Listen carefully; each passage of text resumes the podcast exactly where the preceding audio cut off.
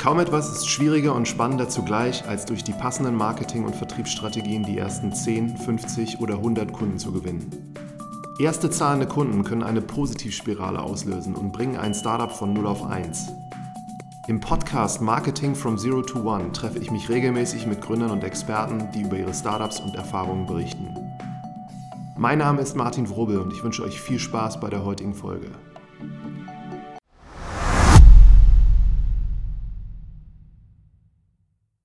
Ich bin heute in Altmoabit bei Urban Sports Club und sitze vor Moritz Kreppel und wir starten, dass du dich mal kurz selber vorstellst und ein paar Worte zu Urban Sports Club erzählst. Ja, erstmal vielen Dank fürs Vorbeikommen, Martin. Freut mich immer wieder äh, mit dir zu quatschen. Ähm, genau, zu mir ganz kurz. Ähm, ich bin Moritz, bin einer der zwei Gründer von Urban Sports Club. Mein Hintergrund etwas untypisch für einen Startup-Gründer, glaube ich. Ich habe Soziologie und Politik studiert als Undergraduate und dann ähm, mein Master in internationalen Beziehungen gemacht dann kurz bei der Europäischen Union gearbeitet, erst im Parlament, dann in der Kommission, ähm, dann aber recht schnell gemerkt, dass ich eigentlich eher Lust auf ein agileres Umfeld habe statt großer Bürokratie. Bin dann zur Beratung gewechselt, war drei Jahre bei BCG und habe dann aus dem Sabbatical heraus gegründet. Ähm, genau, im Sports Club haben wir 2012 gegründet, sind 2013 dann damit live gegangen. Ähm, Mission von dem, also von Startpunkt bis jetzt, wir wollen Menschen motivieren und inspirieren, gesünder und aktiver zu leben. Wir machen das, indem wir eine übergreifende Mitgliedschaft geschaffen haben, in der man nicht mehr im einzelnen Fitnessstudio Mitglied wird, sondern bei uns und damit dann Zugang, fast unbegrenzten Zugang zu ca. 7000 Sportclubs hat. Das können Fitnessstudios sein, aber genauso gut Yoga, ähm, Schwimmbäder, Pilates, Tennis, Badminton, Squash, Fußball, Beachvolleyball bis zu Skifahren oder Wasserski. Ähm, das Ganze gibt es aktuell in fünf Ländern und die Mitgliedschaft ist natürlich übergreifend. Das heißt, man kann mit seiner Berliner Mitgliedschaft auch in Lissabon surfen gehen, in Barcelona Fußball spielen oder in der Nähe von München Skifahren gehen.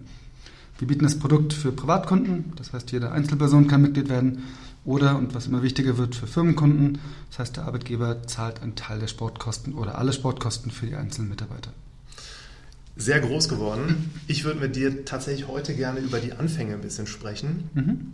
Und jetzt hast du gesagt, du hast es aus dem Sabbatical raus gegründet. Mhm. Vielleicht kannst du mal ein bisschen sagen, wie du auf die Idee gekommen bist mhm. und mit wem du zusammen gegründet hast. Ja, dann drehen wir es gerade um. Ähm, Benjamin, mein Mitgründer, äh, Hintergrund klassisch BWL studiert, MBA gemacht, dann auch in der Beratung gewesen eine Weile. Eigentlich recht untypisch, würde ich sagen, für ein Startup, weil wir sehr ähnlich sind. Ja? Man sagt ja eigentlich, Startup-Gründer sollten so komplementär wie möglich sein. Das heißt, wenn man einen Business-Typen hat, sollte die andere Person irgendwie ein Techie sein. Sind wir nun wirklich nicht, haben sehr ähnliche Einschätzungen zu vielen Themen, was ein Nachteil sein kann. Gleichzeitig ist es ein Riesenvorteil, weil wir uns einfach sehr, sehr gut verstehen. Und das sollte man nicht unterschätzen. Wir sind jetzt seit über sechs Jahren, machen wir das. Wir verbringen extrem viel Zeit zusammen. Wenn man sich da nicht gut versteht, das ist, glaube ich, sehr schwierig. Insofern da, auch wenn es untypisch ist, bin ich mit dem Setup extrem happy. Ähm, Idee entstand, ähm, Benjamin hatte vor Urban Sports Club ein anderes Startup, im, auch im Sportbereich, ähm, im Fußballbereich konnte man sich zum Fußballspielen Five Aside ähm, verabreden und hat dann Mitspieler gefunden. Ähm, das hat er nebenbei gemacht, ähm, neben seiner Beratungstätigkeit, was auch ganz okay lief, war, glaube ich, seiner Zeit ein bisschen voraus. Und wir haben dann, als wir überlegt haben beide, wir wollen was machen, überlegt, okay, was können wir denn machen? Ähm, Sport war ein Thema, was für uns beide sehr wichtig war. Wir sind keine richtigen Profisportler, ganz, ganz und gar nicht. Eher sehr ambitionierte Hobbysportler ähm, und haben tatsächlich überlegt, was wir denn selbst gerne hätten. Das heißt, es fing damit an, dass wir gesagt haben, okay, wir hätten eigentlich gerne eine Mitgliedschaft fürs Fitnessstudio, mit der man auch Fußball spielen kann und vielleicht mal ab und zu ins Yoga-Studio gehen kann. Das war der erste Ausgangspunkt. Gab es noch nicht damals? Gab es nicht. Also halt, es gab es schon, aber wir kannten es nicht, sagen wir so. Also es gab wir haben Recherchen gemacht, nichts davon gefunden.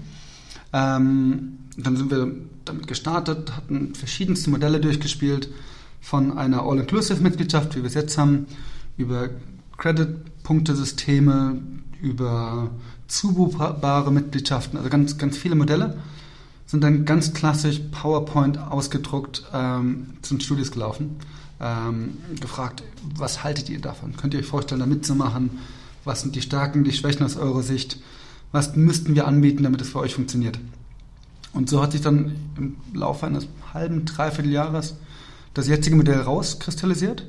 Da bin ich recht stolz drauf tatsächlich, dass unsere jetzige M-Mitgliedschaft für 59 Euro die ist tatsächlich noch sehr ähnlich und von der Logik her genau das gleiche wie unser Startpunkt. Also das Mhm. hat sich, da mussten wir keinen Pivot machen sozusagen, hat sich dann, ähm, hat sich diese Anfangsphase von diesen neun Monaten ohne Investoren wirklich bezahlt gemacht. Aber das heißt also, ihr habt das parallel noch, als ihr gearbeitet, Vollzeit Vollzeit. und dann tatsächlich mit so einer, kein Prototyp, aber eher eine Präsentation, erstmal mit den Studios gesprochen, Genau. viel so Feedback bekommen Ja. und ähm, dann habt ihr noch andere Akteure jetzt, also natürlich die Kunden, die die Mitgliedschaft am Ende in Anspruch nehmen Mhm. und habt dann mit den Studios angefangen. Wie viele habt ihr da so interviewt und mit wie viel habt ihr gesprochen insgesamt? Ähm, also gestartet sind wir im Januar 13 mit, ich glaube, 20, 25 Studios. Gesprochen haben wir wahrscheinlich ein bisschen mehr, aber auch nicht viel mehr als das. Und war es einfach, Ja. die zu gewinnen, diese 20, 25? Das hat ganz gut geklappt tatsächlich.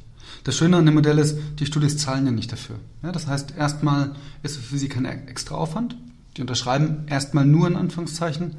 Und wenn dann keiner kommt, dann ja, ist auch nicht weiter schlimm, weil sie ja nicht dafür bezahlen.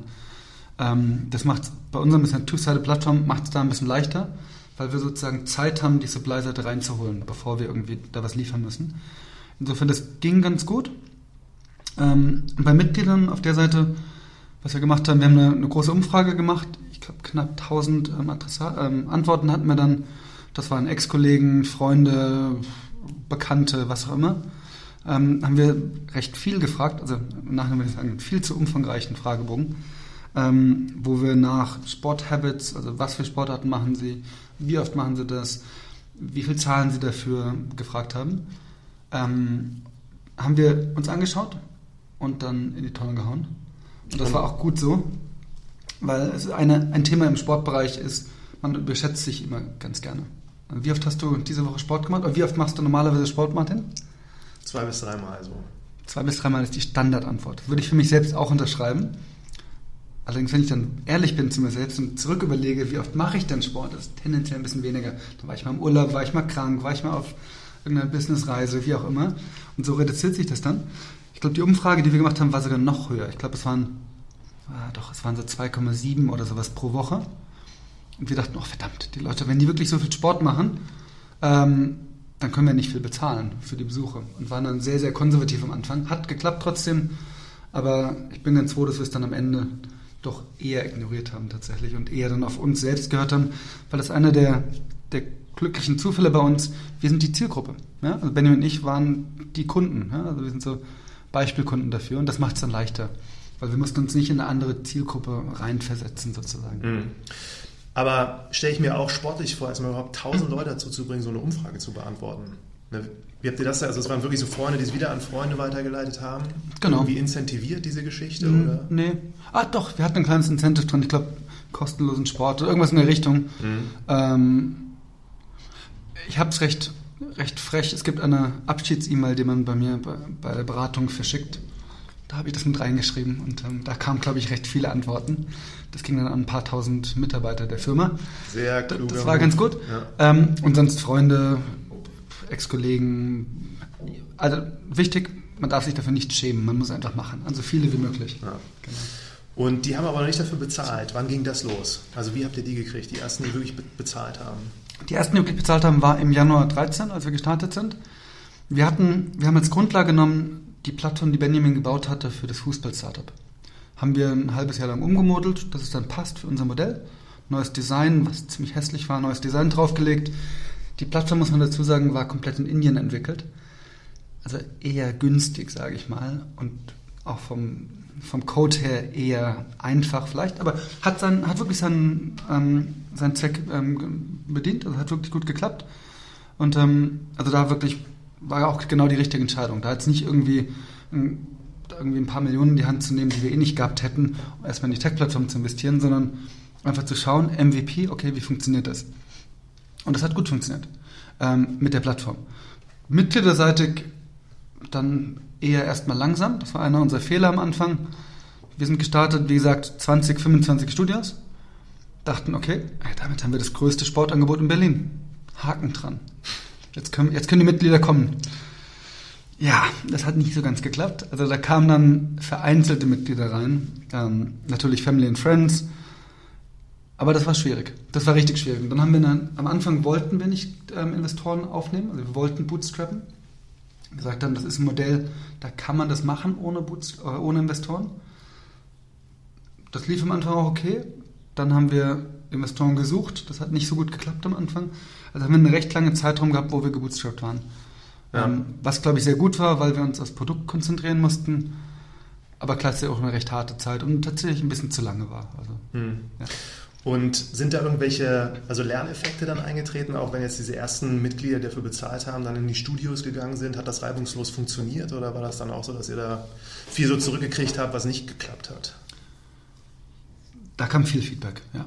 Also das, ähm, wir waren da wirklich ganz, ganz, ganz MVP, hart an der Grenze zu, nee, hart über der Grenze, der, wo man sich dafür schämt, hinaus.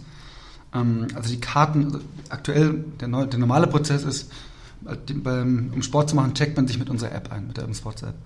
Der Anfang, da gab es keine App. Ja? Der Anfang war eine Karte, eine Plastikkarte, die wir selbst gebastelt haben. Ähm, die hat man abgegeben vorne im Tresen im Studio und wurde in eine Liste, die ausgedruckt war, eingetragen. Also wirklich mehr offline geht nicht.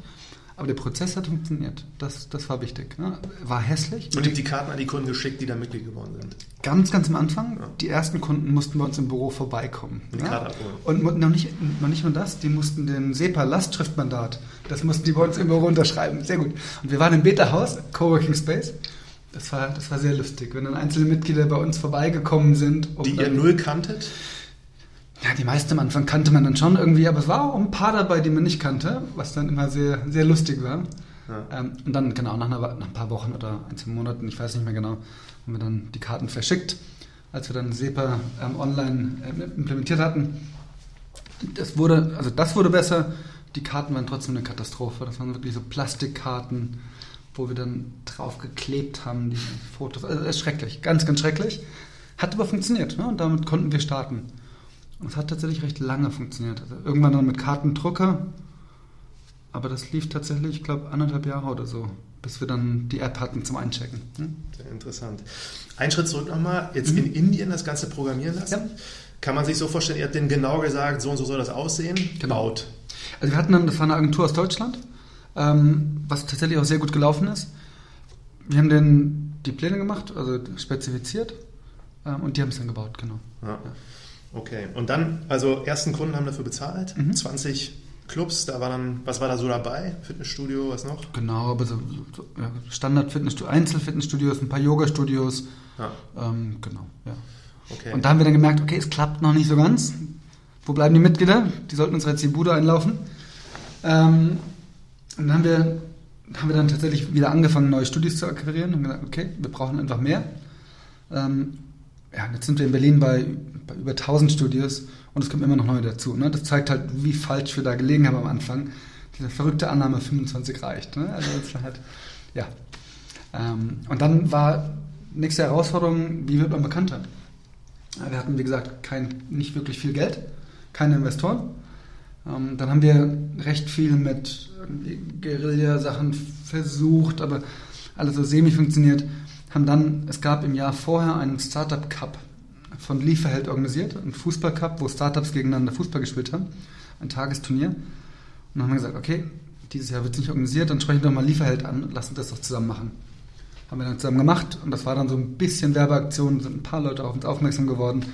Hat, hat uns nichts gekostet, außer den Organisationsaufwand. Habt ihr beide auch selbst organisiert oder hattet ihr, wen ihr das für euch gemacht hat? Nee, haben wir gemacht. Ja. Ja. Also zusammen mit einem mit einem Team bei Lieferheld-Seite. Ähm, und das war gut.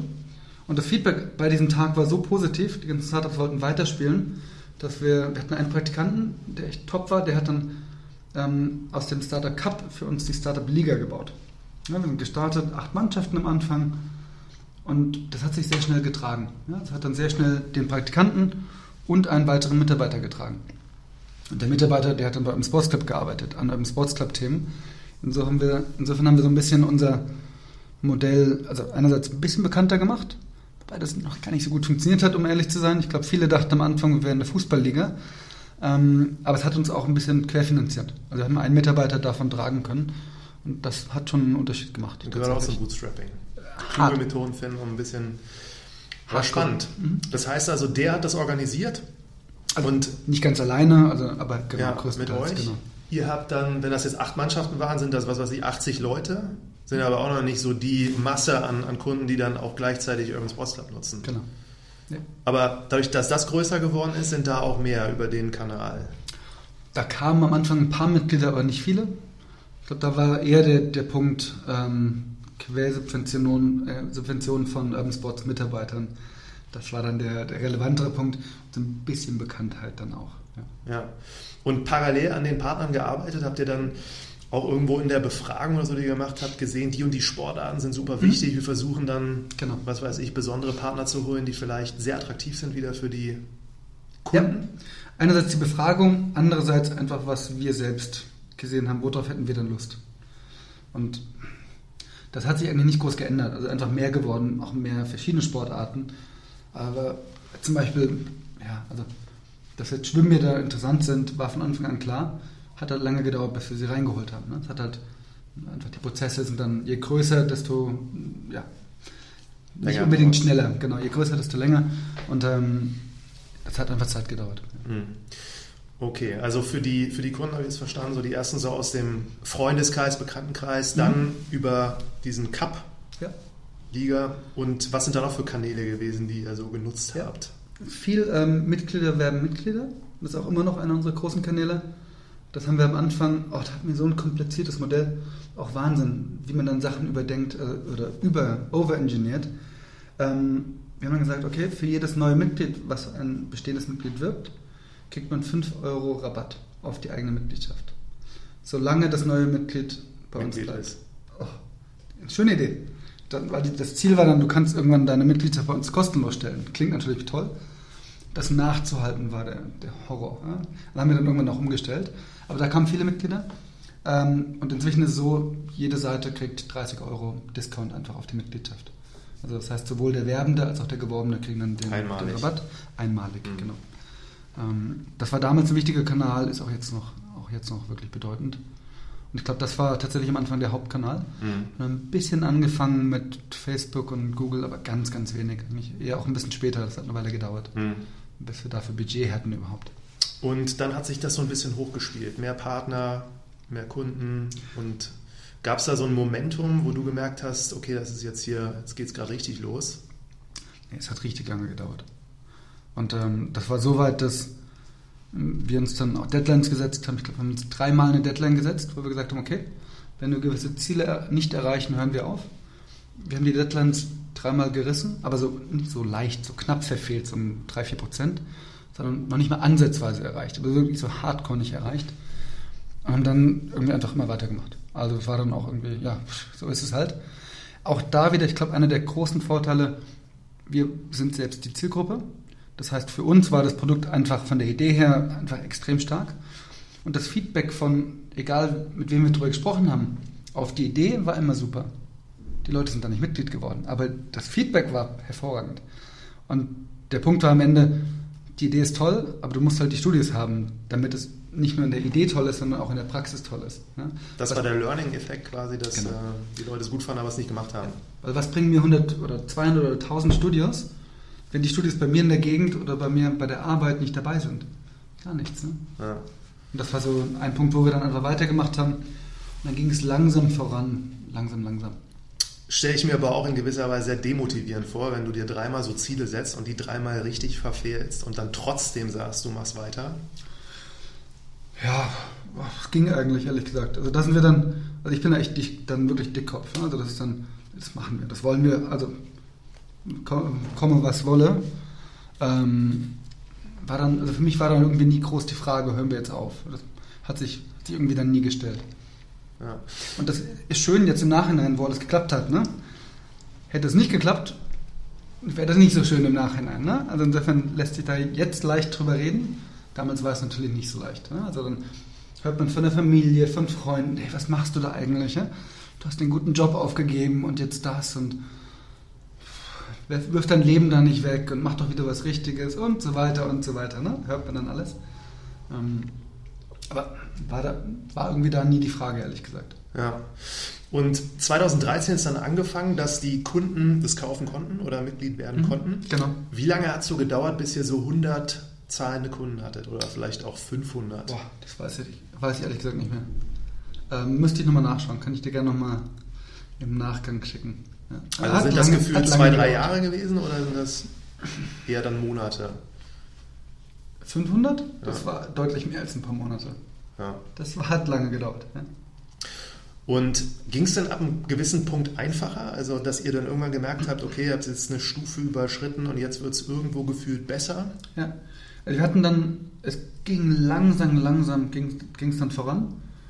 Und dann haben wir die ersten Firmenkunden auch gewonnen. Das war von Anfang an auch unser Ziel, auch mit Firmenkunden.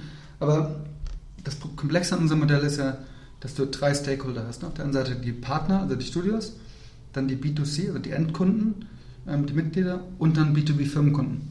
Und wenn du ein junges Team hast mit wenig Leuten, dich auf drei Stakeholder zu fokussieren, ist echt schwierig. Ja, das heißt, das geht gar nicht. Das schafft man am Anfang nicht. Äh, ist auch jetzt eine Herausforderung. Wir glauben, dass es sinnvoll ist, aber ist natürlich eine Herausforderung. Ähm, und wir hatten dann, es war Herbst 2014, kamen erste Firmenkunden, wo einige Mitglieder dann gekommen sind.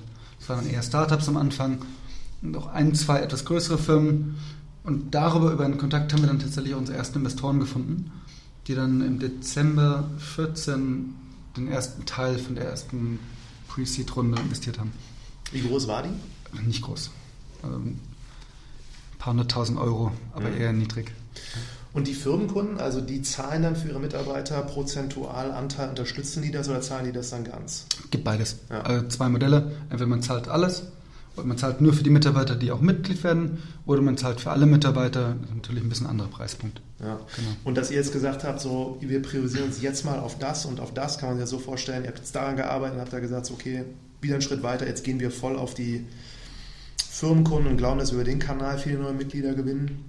Oder habt ihr alles so parallel einfach so gemanagt? Wir haben es parallel gemacht, was man vielleicht auch im Nachhinein als Fehler sehen kann. Also wäre wär vielleicht effizienter gewesen, man hätte beides gemacht. Ja, ist müßig im Nachhinein. Ähm, genau, wir haben wir es auf jeden Fall probiert. Hat teilweise auch nicht funktioniert. Teilweise waren die Sales Cycle bei Firmenkunden einfach zu lang. Wie seid ihr da eigentlich vorgegangen? Also ihr habt dann versucht, einen Kontakt zu kriegen, genau. proaktiv, genau. auch ja. meistens dann über die Geschäftsführung oder HR oder wer Genau, erstmal über, aus dem Netzwerk heraus. Dann haben wir, wir haben recht früh mal Cold Calling probiert, was nicht funktioniert hat.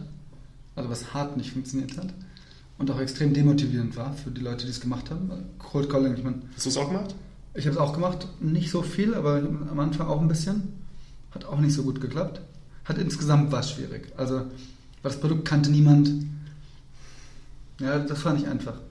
Und dann haben wir uns eher auf Netzwerk fokussiert, Firmen, die wir kannten, Firmen, die in der Liga mitgespielt hatten. Das hat dann ein bisschen besser funktioniert. Ähm, genau, und damit ist es dann ein bisschen vorangegangen. Ja. Hm.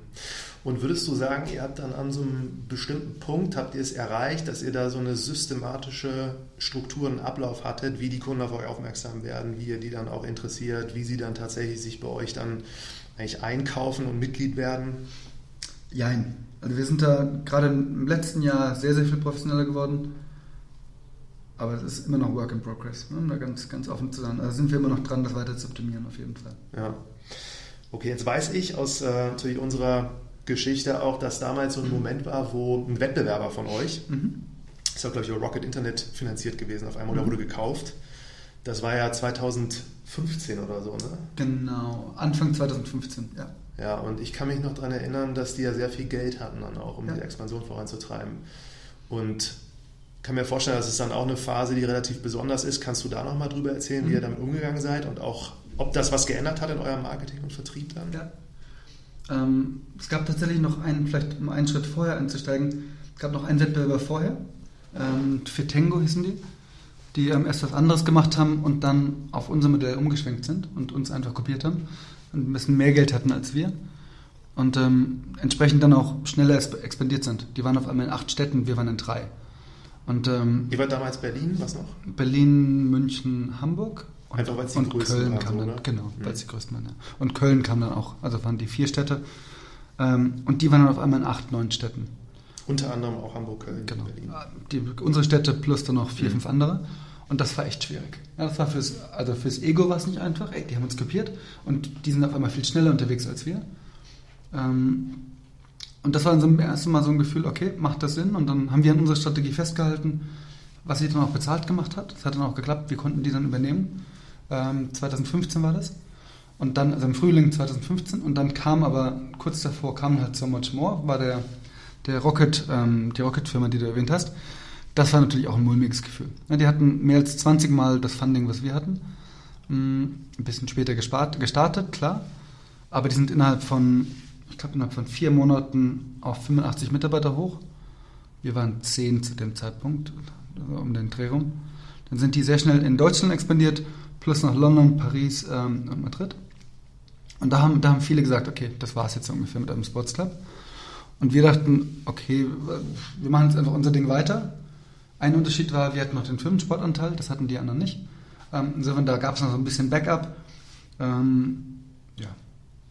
Aber kann man sich schon vorstellen, dass sie sehr viel Geld auch dann in Marketing investiert haben für. Genau. Ja. Und trotzdem hat das nicht so richtig geklappt und ihr müsst ja dann andere Sachen einfach besser gemacht haben, ne, dass ihr den Zuspruch bekommen habt Ja. von den. Also ich glaube, was Summit More gemacht hat, die haben ClassPass aus den USA kopiert. Ähm, und auch eins zu eins genau das gleiche. Ähm, und da haben wir gesagt, das passt noch nicht so ganz für den Markt. Das war ein Fokus auf Boutique-Fitness, ähm, sehr stark auf Frauen fokussiert, sehr spitze Zielgruppe, die es in den USA schon gab damals, in Deutschland noch nicht so wirklich, war unsere Einschätzung. Und wir sind ja eher wie ein Sportverein sozusagen. ne? Wir decken ja von, von Boutique-Fitness, also von Yoga über Fitness, über die ganzen Sachen, decken wir alles ab, bis zu Schwimmen, bis zu Fußball. Also wir wollen alles abdecken. Und ähm, das ist ein grundsätzlicher Unterschied, würde ich sagen, im Ansatz, der für die europäischen Märkte aus unserer Sicht ähm, sehr viel besser passt. Das, und ich glaube, das war einer der Hauptpunkte, warum es dann bei uns ähm, doch besser funktioniert hat.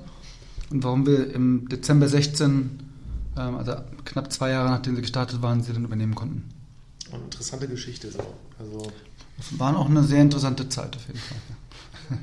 Kannst du denn rückwirkend nochmal in diesen ersten Jahren da auch dir da Dinge gemacht, die, gerade jetzt, wenn du bootstrappst, dann musst du ja in gewisser Weise sehr kreativ sein und dein Geld irgendwo sinnvoll ausgeben. Na, auch gerade jetzt, um das Ganze zu vergrößern, habt ihr da irgendwas besonders Kreatives gemacht oder bestimmte ja, Marketing, Growth Hacks, wo ihr so einen wirklichen Schritt nach vorn gemacht habt? Nicht wirklich, ehrlich gesagt. Also wir haben viele Sachen probiert. Von Flyern über die Liga, wie gesagt. Ich glaube, das war unüblich, dass man sowas nebenbei aufbaut. Ähm, über bei Events haben wir dann irgendwelche Stände, irgendwie Fußballspiel im Ca- Fußballcage oder sonstige Sachen gehabt. Also haben wir recht viel gemacht. Vieles davon hat nicht funktioniert oder war für uns nicht trackbar damals. Ähm, ja, ich glaube, bei uns das Hauptthema war dann einfach Awareness zu, zu erzeugen, also Bekanntheit aufzubauen. Und da haben wir einfach sehr viele verschiedene Sachen gemacht, die dann auch funktioniert haben in Berlin, was Bekanntheit anbelangt. Die Übernahmen waren, glaube ich, auch nicht ganz schlecht. Also darüber wurden wir auch bekannter, gerade durch So Much More. Das hat uns dann Medial. schon medial wirklich was gebracht. Wobei lange war So Much More bekannter als im Sports Club, auch nachdem wir sie gekauft hatten. Mhm. Ich glaube, das war einfach, Und als ihr die übernommen habt, also wie viele Studios sind dazugekommen dann? Weißt du das noch? weiß ich nicht mehr. Und wie groß wart ihr da so mitarbeitermäßig zu dem Zeitpunkt? Wir waren zwölf Mitarbeiter Als ihr So Much More, und So Much More waren auch zwölf. das heißt, ihr war dann 24. Genau. Zum Vergleich jetzt? 360 ungefähr. Okay, dann ging es ja wirklich dann ab so einem gewissen Punkt richtig los. Genau. Also der Unterschied war dann, wir hatten dann Dezember 16 kam nicht nur So Much More, sondern auch die nächste Finanzierungsrunde. Da ist Holzbrink Ventures unser Hauptinvestor geworden. Ähm, die haben dann auch unsere damaligen Investoren rausgekauft, die vorher dabei waren. Und da hatten wir dann Investoren, die genau unsere Strategie gefahren haben, ähm, was Wachstum anbelangt. Und ähm, das, das hat schon einen Unterschied gemacht. Und damit konnten wir dann einfach, wir hatten andere finanzielle Mittel und, und Investoren, die uns da voll unterstützt haben. Und das hat schon einen Unterschied gemacht dann. Mhm. Und deswegen seitdem, also im Januar 17, ist es ein bisschen nach oben gegangen. Und dann wurde es eigentlich immer noch schneller seitdem. Mhm. Genau. Und Retroperspektiv, wie würdest du Mhm. beschreiben, was war das Schwierigste für dich persönlich in diesen ganz frühen Phasen? Ich glaube schon das Durchhalten. Ja, das einfach, man kriegt von tausend Seiten gesagt, ey, was macht ihr da eigentlich? Ähm, und dann zu sagen, okay, trotzdem, hey, wir machen das einfach weiter. Ja, wir probieren einfach weiter. Das kostet schon Kraft. Ja, ich glaube, das war damals, war es noch so teils spielerisch. Auch eine andere Verantwortung, die man damals hatte. Aber das ist schon, da muss man sich bewusst sein darüber, dass das nicht das Einfachste ist. Mhm. Kannst du noch mal was zu den Preisen sagen? Also ihr habt ja mhm. irgendwann so ein Preismodell auch gehabt. Das würde mich auch interessieren, wie ihr darauf gekommen seid, dass ihr jetzt dann, ich glaube, ihr habt ja mehrere Mitgliedschaften angeboten, dass mhm. du auch ein bisschen sortiert. Wie kommt man da drauf? Ja. Also wir sind gestartet mit einer einzigen Mitgliedschaft für 59 Euro. Und die haben wir geschaut, einerseits vom Preis, den Mitglieder, potenzielle Mitglieder bereit sind zu bezahlen und andererseits auf der Kostenseite. Ganz wichtiger Punkt, gerade bei der Kostenseite und bei der Studioseite, war für uns, wir wollen den Studios nicht ins Gehege kommen. Ja, das ist eine Partnerschaft, deswegen heißen die intern auch Partner.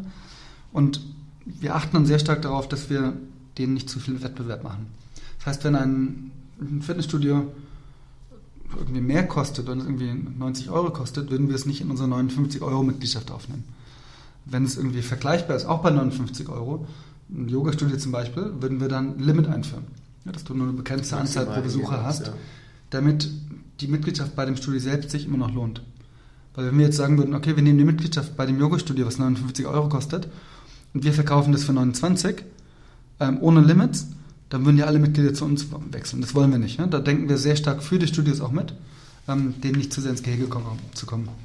Und das waren so die, die Rahmenbedingungen, sage ich mal. Den Studios nicht ins Gehege kommen, dann muss es auf der Kostenseite passen und muss gleichzeitig ein attraktiver Preis hin für die Mitglieder.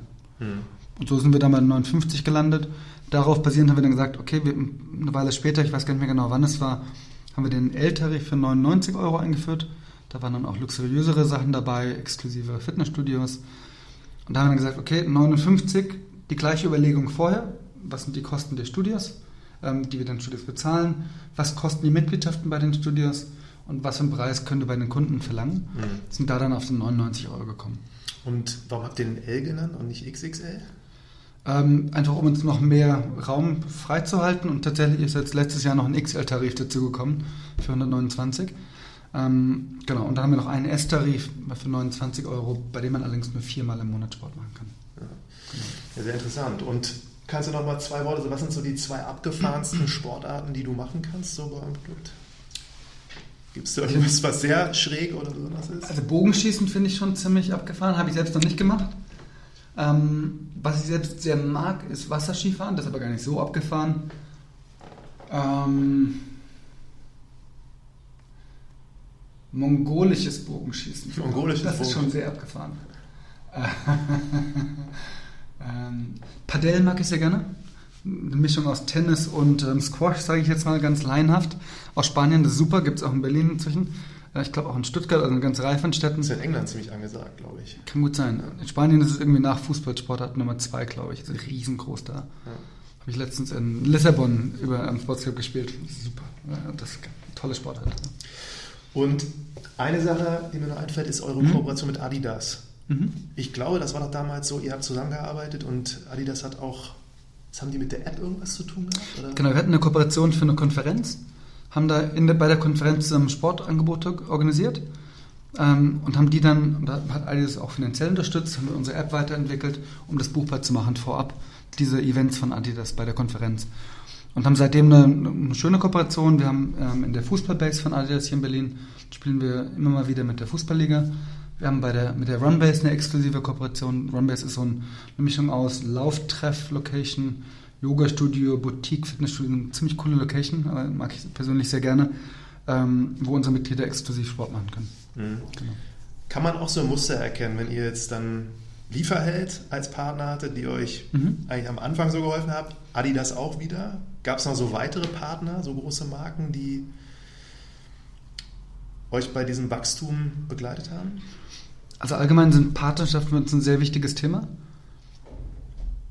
Es muss halt passen von der Zielgruppe. Also Adidas passt da natürlich sehr, sehr gut. Ähm, auch im Nutrition-Bereich gibt es eine ganze Reihe von Partnern, die sehr, sehr gut passen.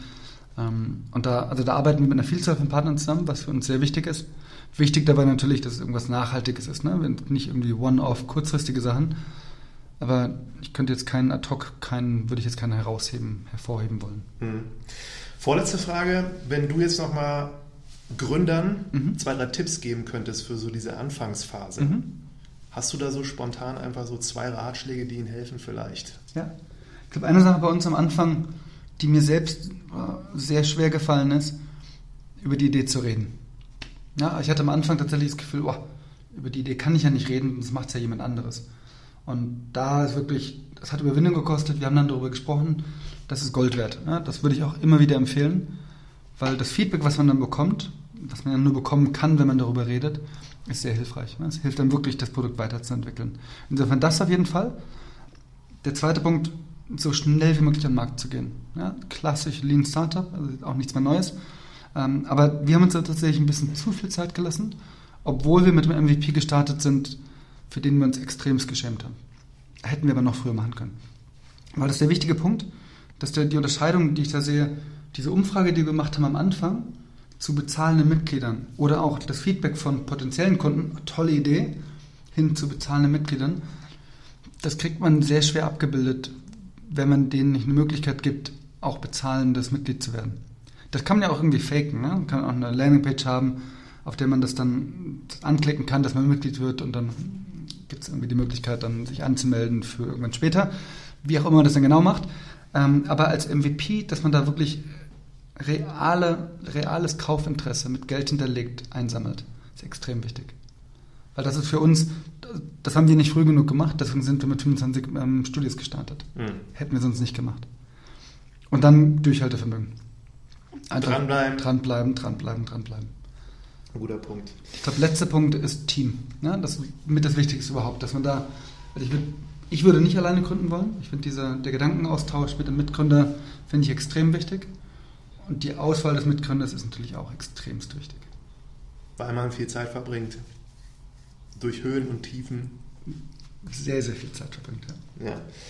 Ja, spannend. Das ist meine letzte Frage. Also mit dem Team groß geworden, jetzt mhm. 350. Vielleicht kannst du noch mal am Ende so kurz sagen, wie sich so deine Aufgaben auch verändert haben. Am Anfang hast du noch die Liga selbst organisiert. Ich glaube, das machst du jetzt nicht mehr.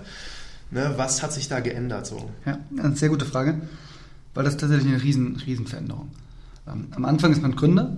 Das heißt, man hat die Idee, man arbeitet an einem Konzept, man überlegt am Produkt, wie kann man das machen. Und das war von Benny und mir, das war unser Baby. Also ist es immer noch, aber das war noch viel mehr damals unser Baby. Wir haben uns lange darüber unterhalten, welche Farben die, die CDAs, die Calls to Actions, also die Buttons auf der Webseite haben. Sollte der jetzt blau, grün, rot sein, was auch immer. Lange, lange haben wir das gemacht. Ja? Also totaler Wahnsinn eigentlich.